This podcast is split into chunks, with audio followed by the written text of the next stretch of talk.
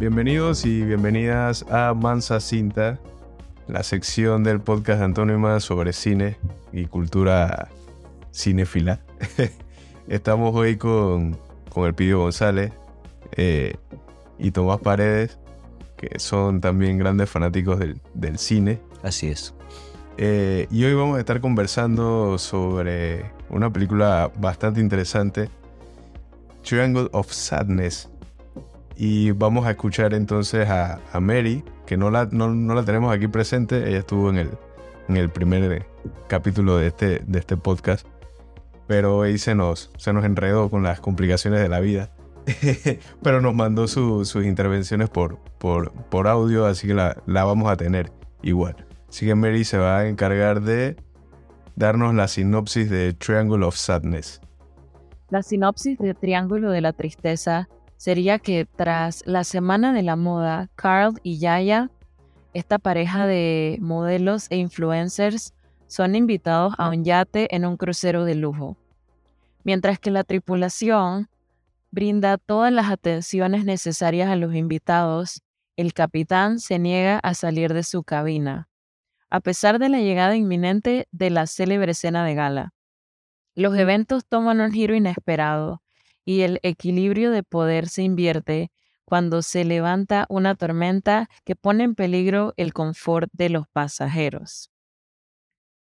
Para empezar a exponer mi opinión sobre, sobre Triangle of Sadness, me parece que la película está estructurada de la manera típica con tres actos sin embargo, cada acto bien podría ser su propia película o al menos un corto individual con los mismos personajes y examinando pues los temas en común.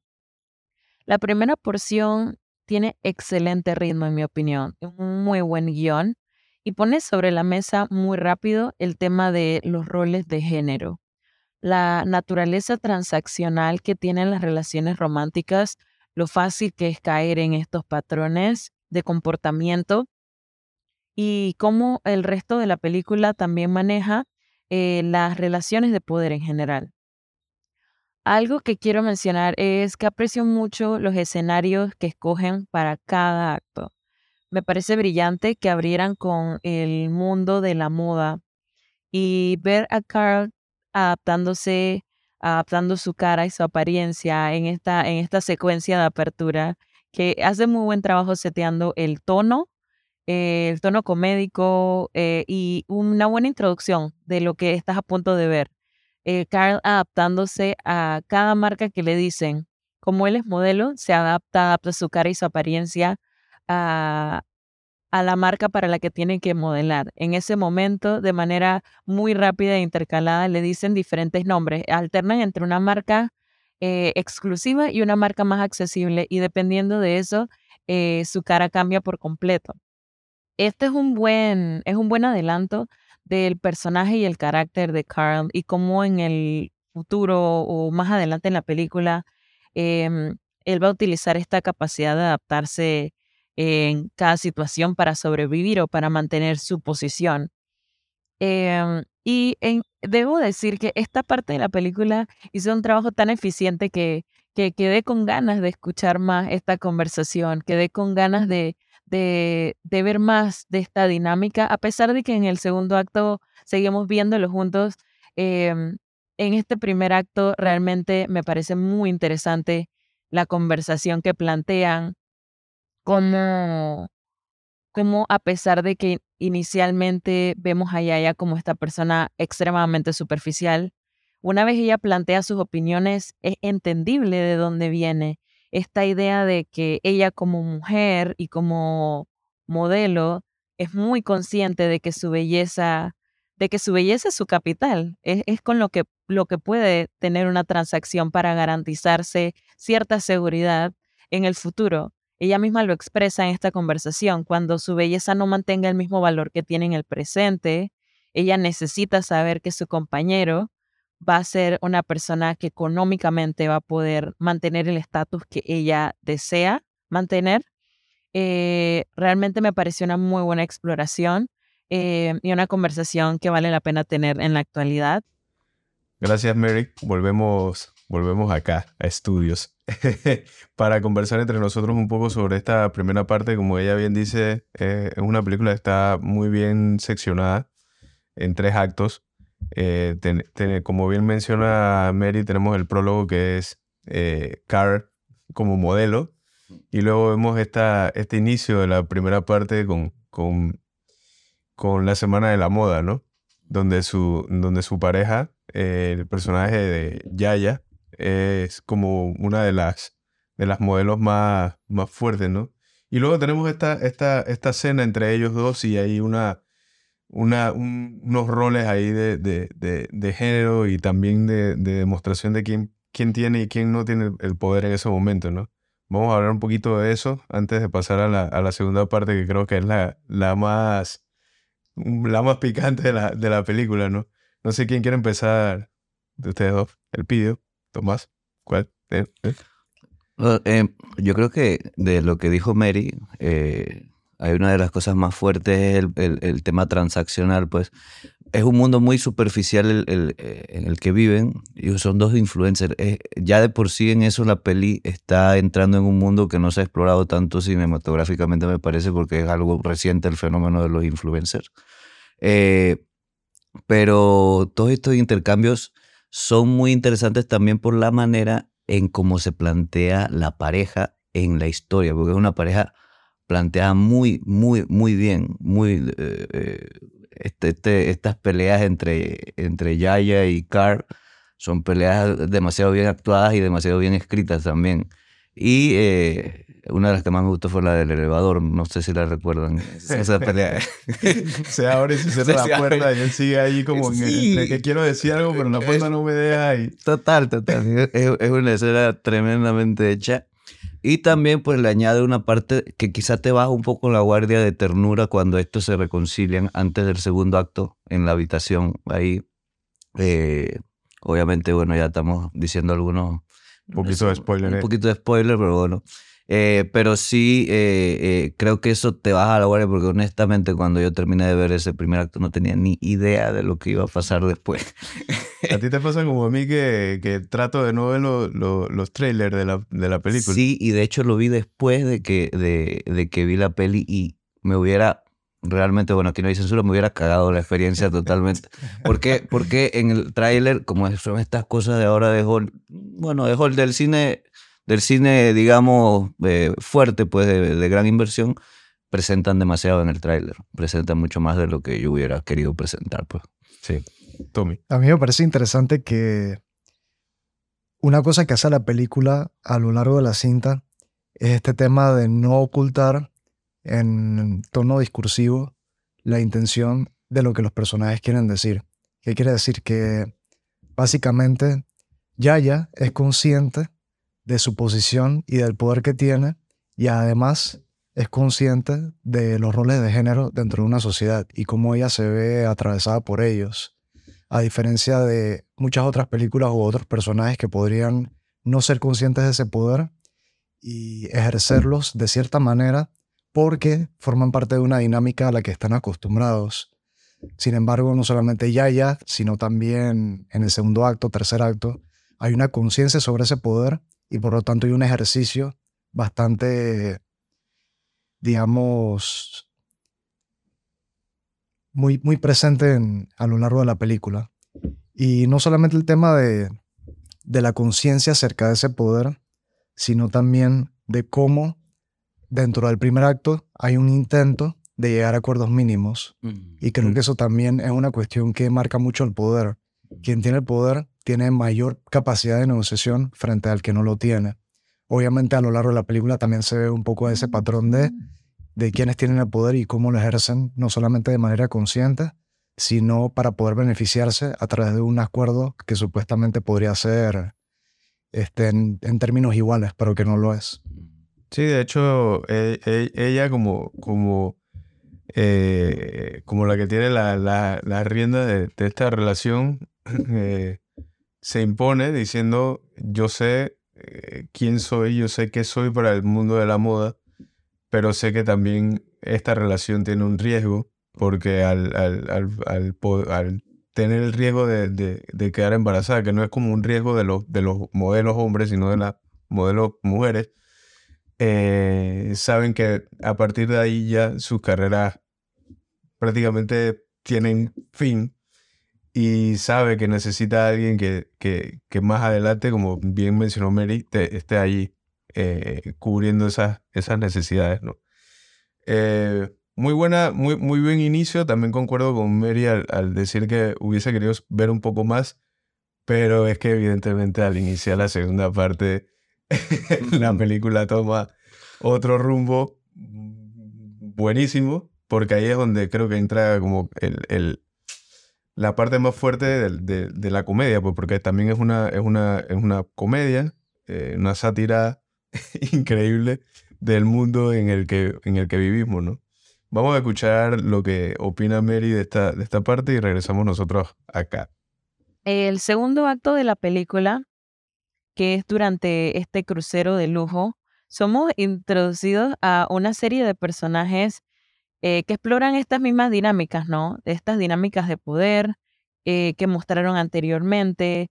Tenemos desde fabricantes de armas eh, que mantienen una de las escenas más poéticas que casi que te hace pensar en el, en el meme este de ah, cine poético o si es cine sobre su profesión versus eh, cómo terminan en cierto punto de la película. Eh, también tenemos a un oligarca ruso que se siente completamente cómodo y casi que disfruta poder decir y jactarse de que él hace dinero vendiendo mierda, o sea, fertilizante. Me gusta mucho cómo estas microinteracciones que vemos entre algunos, eh, algunos se justifican, eh, algunos se sienten muy cómodos aceptando el impacto negativo que puede que tengan en la sociedad con tal de mantener el estatus que tienen. Em, también me parece muy interesante cómo justamente lo que rompe esta, burbuja en la que viven, esta burbuja de comodidad.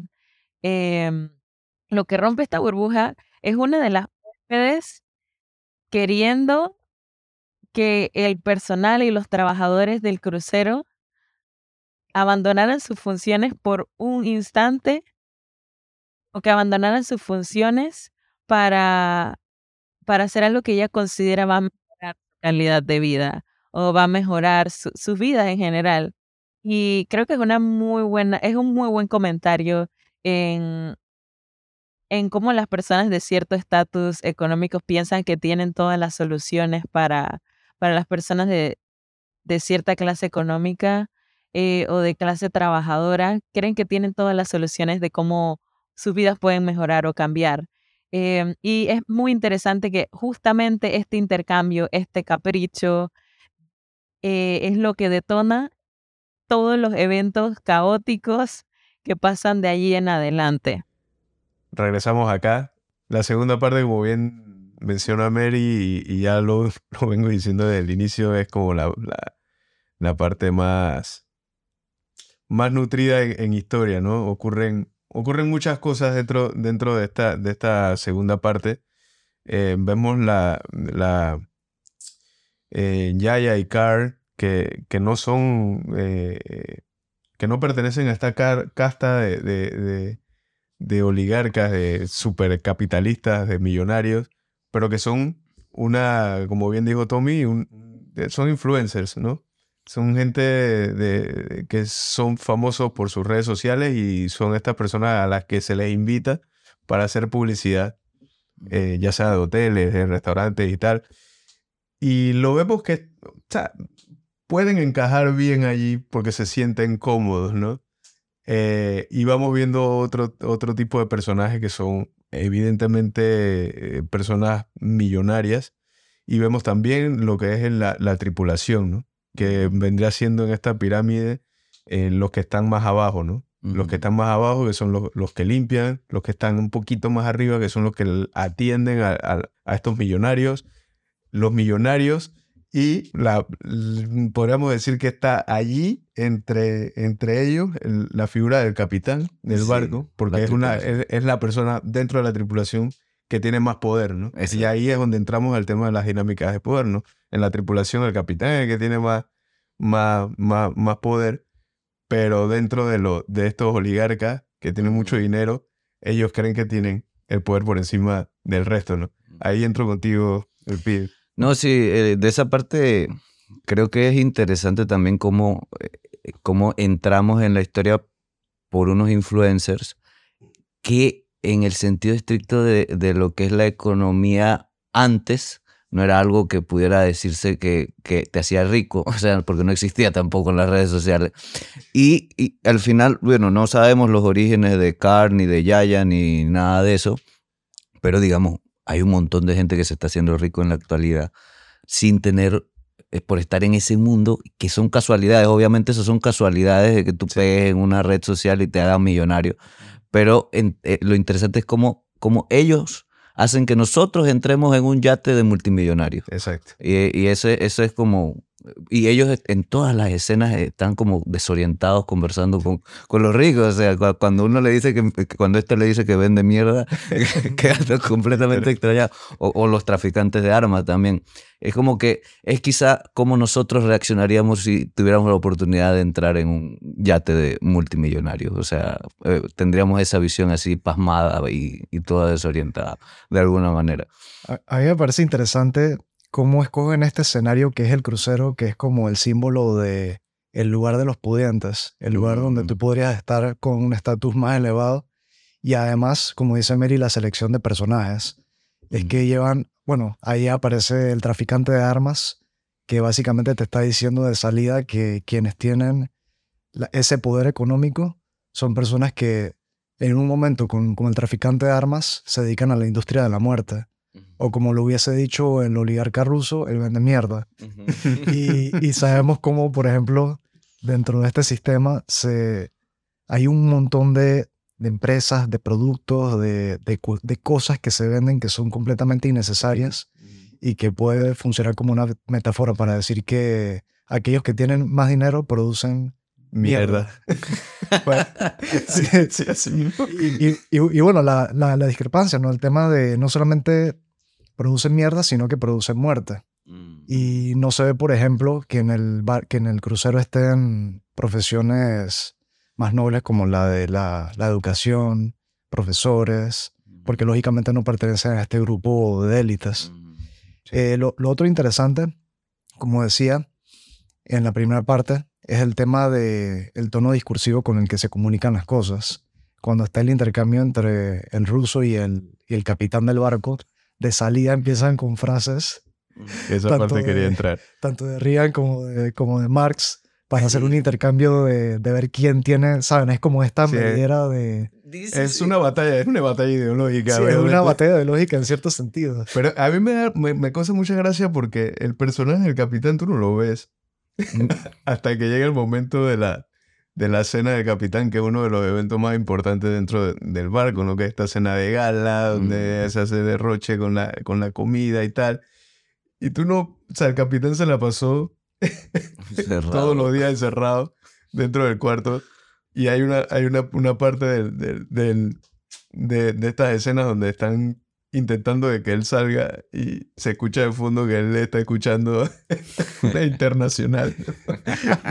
Es una vaina, es una vaina que yo es que esto no tiene sentido, pero, pero muy cómico porque enfrentas en esa, en esa etapa de la, de la película a dos figuras que obviamente es satírico, ¿no?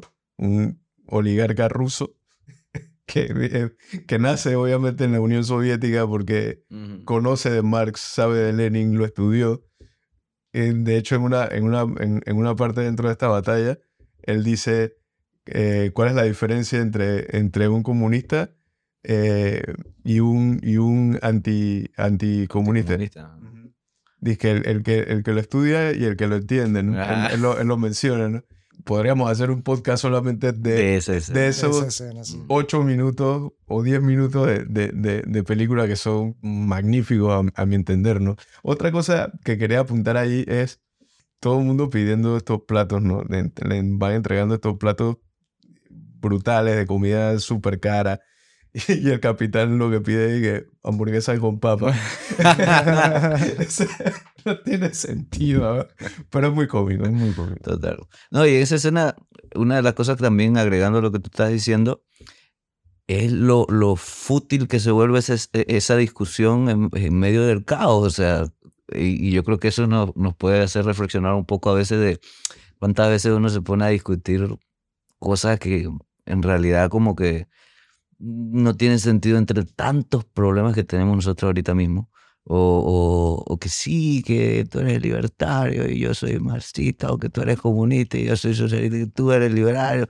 Y, y, y yo lo digo por, por, la elección de cómo se da la discusión, porque la discusión se da con frases de otras personas. Y es como que tiras frases de otras personas una y otra vez, una y otra vez, cada vez más largas y cada vez más extensas.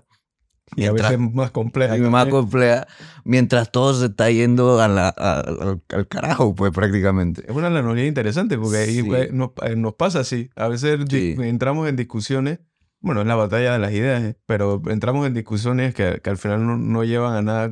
Exacto. Exacto. Y, y lo más interesante de todo es que no es entre dos cualquiera. O sea, es entre el oligarca ruso Exacto. y el capitán, el del barco. El capitán del barco que O sea, el tipo que, que se supone que tiene que darle la conducción al lugar donde está todo el mundo, que, que, tiene tiene que hablar por la seguridad. Exacto. El man se enfrasca en estas discusiones y le da totalmente igual y encima se emborracha. Pero, pero además me parece maravilloso que este personaje ruso, que es sumamente carismático, uh -huh. el tipo se ríe casi como si fuera un reflejo del público donde dice, mira qué ironía, un oligarca ruso y un comunista americano hablando de, de estas vainas así. En un yate, un yate de, de 250 millones de dólares. no, qué genial en realidad. Sí, esa, esa, esa parte es genial. A mí me también, bueno, la, la, la dinámica de poder es, es, está implícita en, en, en, eh, en toda este, esta sección dentro del, del yate. Eh, la, la, la, que es la que dirige al personal, el personal que está en cabina, eh, y dirige también a las personas que están limpiando. Eh, hay, una, hay una parte donde, y aquí vamos a entrar en mucho spoiler porque al final es una película que requiere, para poder comentarla, requiere... requiere sí, total. Y esperemos que la hayan visto lo que estén escuchando. y si no, pónganle pausa y vayan a verla.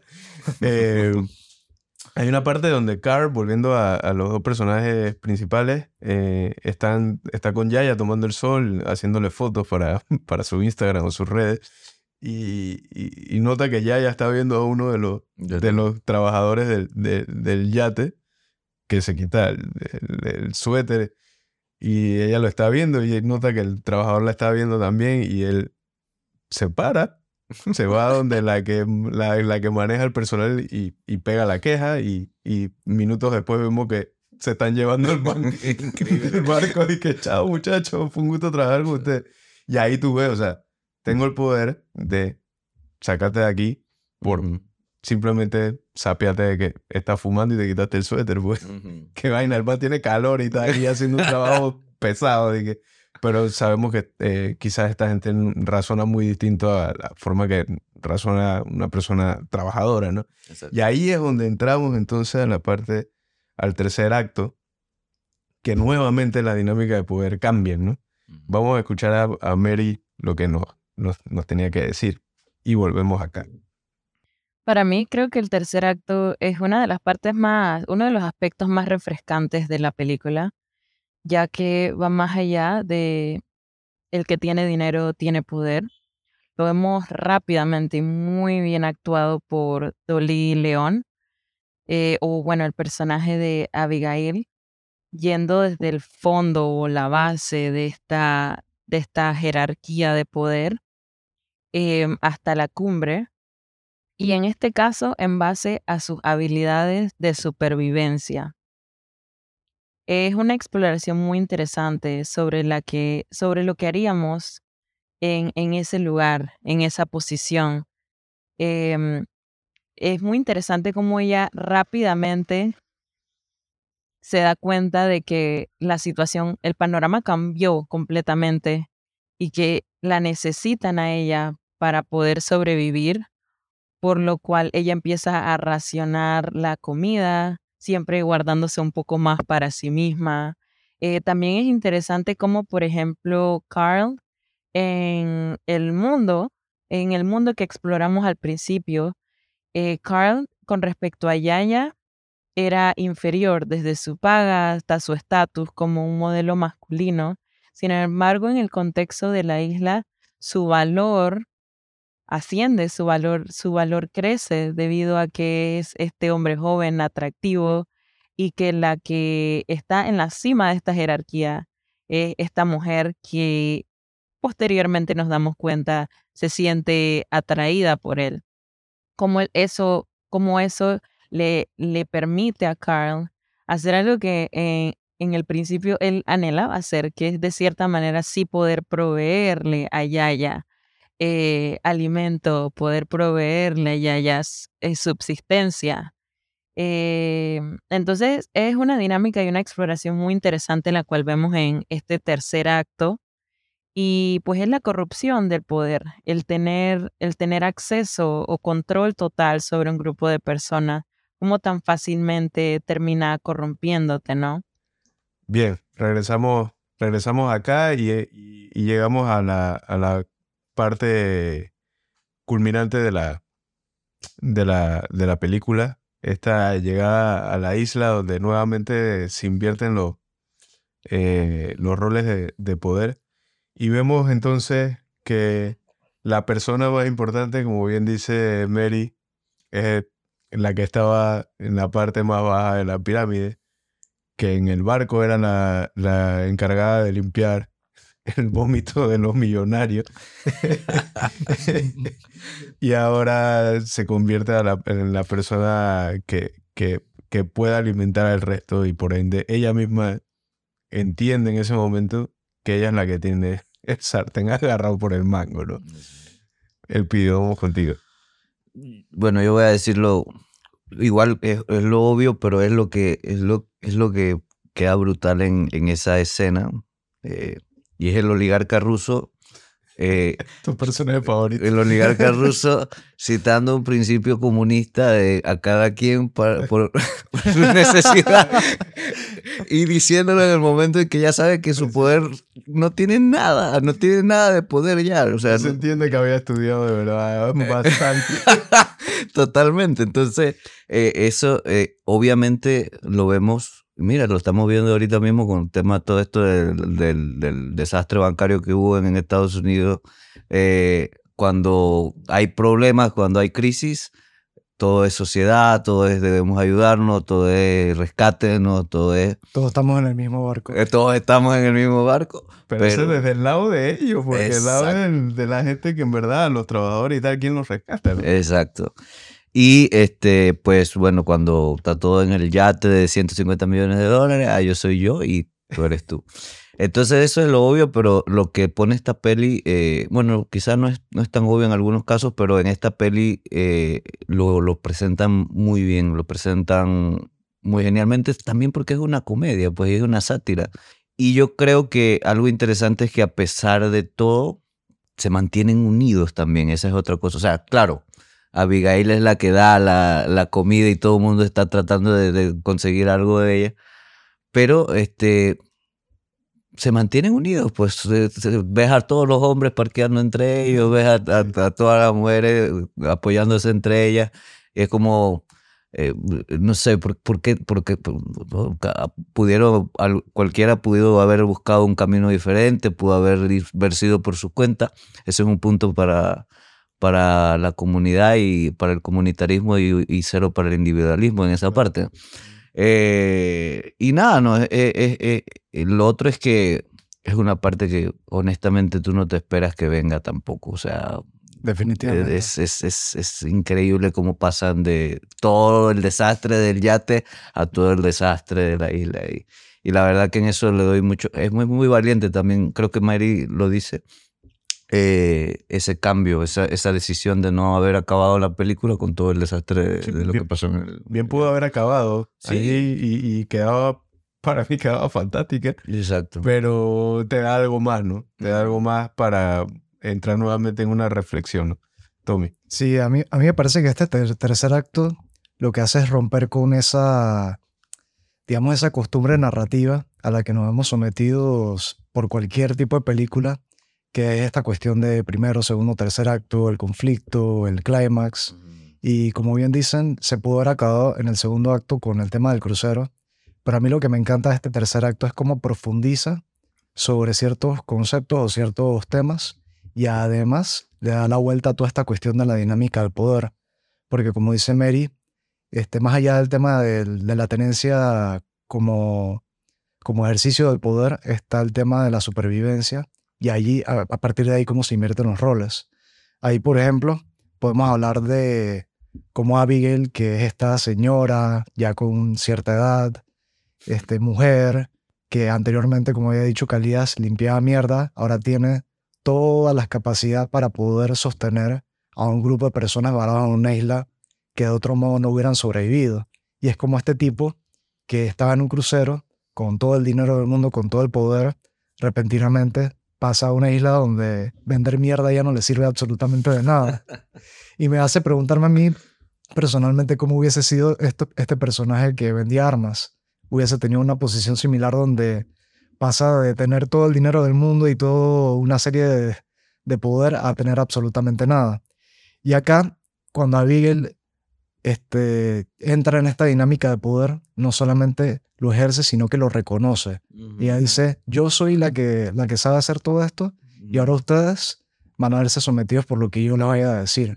Y ahí es, un poco el hilo conductor de cómo la conciencia sobre ese poder ah, va conectado con lo que dice Mary. Es el tema de cómo el poder corrompe, porque al ser consciente de ello, este, tú, tú delimitas las reglas, tú defines qué es lo que se va a hacer y qué es lo que no se va a hacer. Cierto. No, que eh, te iba a decir que y, es muy curioso porque ella lo reconoce abiertamente, mientras acá, en, en, la parte donde todo no se ha trastocado todavía, está esta dominación blanda, ¿no? Esta dominación de, eh, mira, hazle caso a los ricos para que te puedan dar algo, de, y, o, y no cuestionas tampoco su posición. Claro. No cuestionas su posición jamás, pero, pero una vez Abigail asume el poder, lo ejerce claramente y dice, no, yo soy la que manda aquí, o sea, yo soy la que va a decidir por todos ustedes. Eso es súper interesante también. Y, lo que mencionas del pidio, precisamente es una, una cosa que me parece fascinante y cómo el tercer acto lo rompe, porque en el segundo acto hay cosas que parecieran estar naturalizadas, las dinámicas de poder, el valor que se le asigna a las cosas, y es como en el tercer acto se dice, no, ahora no es que estas relaciones sean naturales, sino que son creadas a partir de ciertas condiciones. Y además es como el valor no es una cuestión que aunque lo damos por sentado, no es natural, sino que es totalmente creada. Mm. Y el valor en la isla lo asigna a Abigail. Ella dice, como, como dijo Mary, Carl, que tú eres el hombre guapo, que me da una, una cierta utilidad dentro de esta isla, te asigna un valor, por lo tanto te haciendo en, en el estatus social. De mm. otro modo, si hubiese sido otra persona totalmente distinta, esa persona hubiese asignado un valor a determinadas cosas. Y el hecho de que la película lo, lo muestre y lo reconozca como tal, cambia precisamente todo eso que normalizamos por algo que, que evidentemente en la película como lo muestra es totalmente construido y fabricado. De hecho, ella, eh, el personaje de, eh, Abigail es la que, la que llega en el, en el, barco, en el barquito ah, de, eh, salvavidas de donde, donde, tiene, donde llega con provisiones a la, a, la, isla. O sea que ella desde un inicio sabía qué hacer. O sea, desde un inicio supo qué hacer. Eh, en cambio, el resto no. Y como bien dice Tomás, esto, ¿de, qué me vale tener tantos millones de dólares si, si al final, dentro de una situación como esta, no voy a poder hacer absolutamente nada con eso? Quizás si tuviera los billetes ahí, me serviría como para limpiarme el, no me va a servir para más nada, ¿no? Eh, el, pierdes absolutamente el poder, ¿no? Y evidentemente una persona con, eh, que maneja todo este tema de, la comida, de, saber pescar, etcétera, va, va a estar por encima del resto, ¿no? Y el resto va a someterse a, a lo, que ella, a lo que ella diga, ¿no? Vamos a escuchar la, eh, em, las conclusiones finales de Mary, venimos nosotros y, despedimos este largo podcast sobre Triangle of Sadness. Eh, en sí, la película me parece que tiene una excelente dirección, muy buen guion y excelentes actuaciones. Y lo que resalta es que detona conversaciones analíticas y críticas sobre las estructuras sociales en las que vivimos, sobre la lucha de clases, las ideologías que pueden ser polarizantes o cómo tus ideologías realmente no, no se reflejan en, en tu día a día o en tus acciones y el poder en general y el comportamiento humano, sea cual sea el final de la película, porque sé que tiene un final algo abierto a la interpretación. Estos finales que son abiertos a la interpretación siempre para mí son, son graciosos, porque para mí yo no siento que es tan abierta la interpretación, yo siento que está bastante claro lo que pasa, pero igual sí hay un elemento de, hmm, pero ¿qué tal si no? ¿Qué tal si esto es lo que pasó? Y, eso es algo eh, muy astuto que crear como, como director, ¿no? Lograr eso porque crea esta ambigüedad que te permite tomar una decisión como espectador también de qué es lo que, lo que sucede. Pero en este caso creo que más allá de, de que sea un final u otro, lo más interesante para mí, más que el final o el desenlace, es la exploración de estos comportamientos humanos, la exploración de estos, de estos personajes y de este carácter y, y de la sociedad en sí, de estas estructuras sociales por las cuales nos vemos afectados, en las cuales vivimos y navegamos eh, día a día. Para mí, Triangle of Sadness es una película que vale la pena ver, vale la pena comentar y conversar en grupo. Es el tipo de películas que me gustaría que sigan haciendo. Así que ojalá y tengan la oportunidad de, verla, comentarla. Volvemos acá. Eh, el pidio, reflexiones finales de, de la película para ti. Bueno, el Triángulo de la Tristeza es un verdadero descenso a lo más indigno del ser humano. Eh, y a las situaciones más descabelladas que te puedas imaginar. Eh, yo creo que es una tremenda experiencia verla y también un poco imaginarse cómo sería uno en una situación como esa y cómo ha sido uno en eh, y cuestionarse también cómo ha sido uno en los roles de poder pues que uno tiene en su vida porque también además del poder macro de la sociedad pues uno tiene relaciones de poder en, en su propia vida en sus propias relaciones interpersonales. Y yo quería recomendar, porque bueno, eh, Calías, tú me recomendaste esa, esa serie a mí, pero yo pienso que cae muy bien porque tiene algo en específico sobre los ricos, que es la serie del colapso. Uy, eh, sí. es, buenísima, si les gustó Triangle of Sadness, si les gustó el Triángulo de la Tristeza, les va a gustar El Colapso, que es una serie francesa de, de episodios bien cortitos, ¿no? De 20 minutos. 20 minutos. Son, si no me equivoco, son ocho capítulos. Ajá. Y salió eh, en el momento inicial de la pandemia y podríamos decir que se, se anticipó a, a, ciertas cosas que veríamos eh, durante esos momentos caóticos de, de, de, de, locura colectiva, ¿no? Es otro tono, porque es un poco más dramática. Es más dramática. Es más dramática, pero también, bueno, tiene sus partes que, que te hacen cuestionarte muchas cosas. Y... Sí, te, te pone a pensar que harías tú también en una situación como esa. Exacto, exacto, exacto. Así que vean Triangle of Sadness, es muy bueno. Toby. Eh, sí, yo, yo concuerdo definitivamente en que es una película que en su núcleo trata principalmente sobre las relaciones de poder, también sobre la conciencia de ello y sobre el valor que le asignamos a las cosas y cómo a veces lo tomamos por sentado. Pero también creo que es una película que debe verse múltiples veces porque aquí nos podríamos quedar mucho más tiempo hablando de detalles pequeños, como por ejemplo cómo el oligarca, cuando, el esposo, cuando encuentra a la esposa en la isla, empieza a llorar por ella, pero al mismo tiempo le quita todas las prendas que, tienen, que él considera que tienen valor, aun cuando está en una isla donde eso no le sirve absolutamente de nada. Y sí tiene todo este tema de la decadencia, cómo las cosas, sobre todo una cuestión de, de gran magnitud como el poder, de un momento para otro se derriba y pareciera ser casi que una ilusión.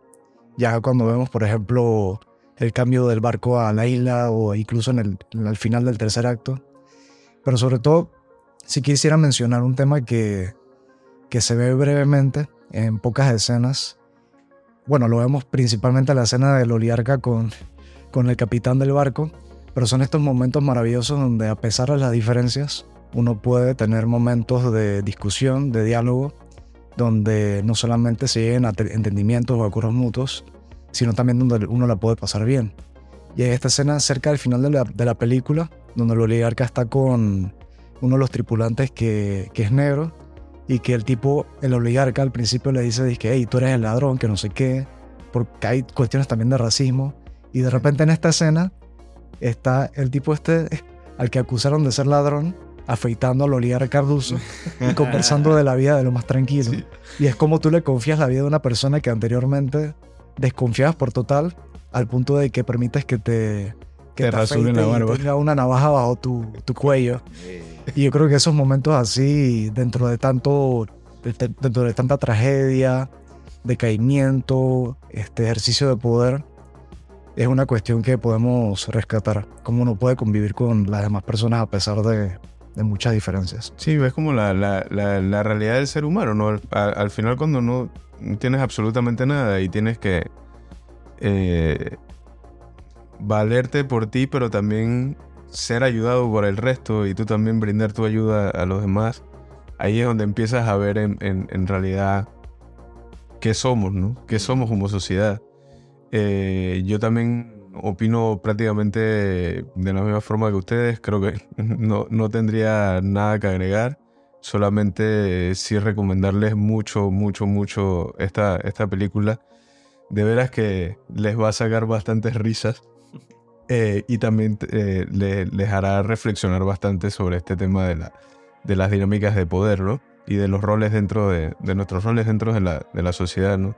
Diría yo que, como así vamos a cerrar todos los, los podcasts, que esta es Mansa Mansa, Cinta. Cinta. Mansa Mansa cinta, mansa cinta. Y la recomendamos mucho. Gracias, Elpidio, por, por estar aquí. Gracias, Tommy. Gracias a Mary por mandarnos el audio. Y esperamos eh, pronto traerle más, más películas en las cuales vamos a dar nuestro punto de vista, porque del cine también se aprende. Del cine también se aprende y es una, una, una pequeña muestra de lo que somos, ¿no? De las historias alrededor del cine no solo es algo para entretener, sino también para, para aprender. Así que un saludo a, a todos y, y a todas y nos escuchamos en la próxima.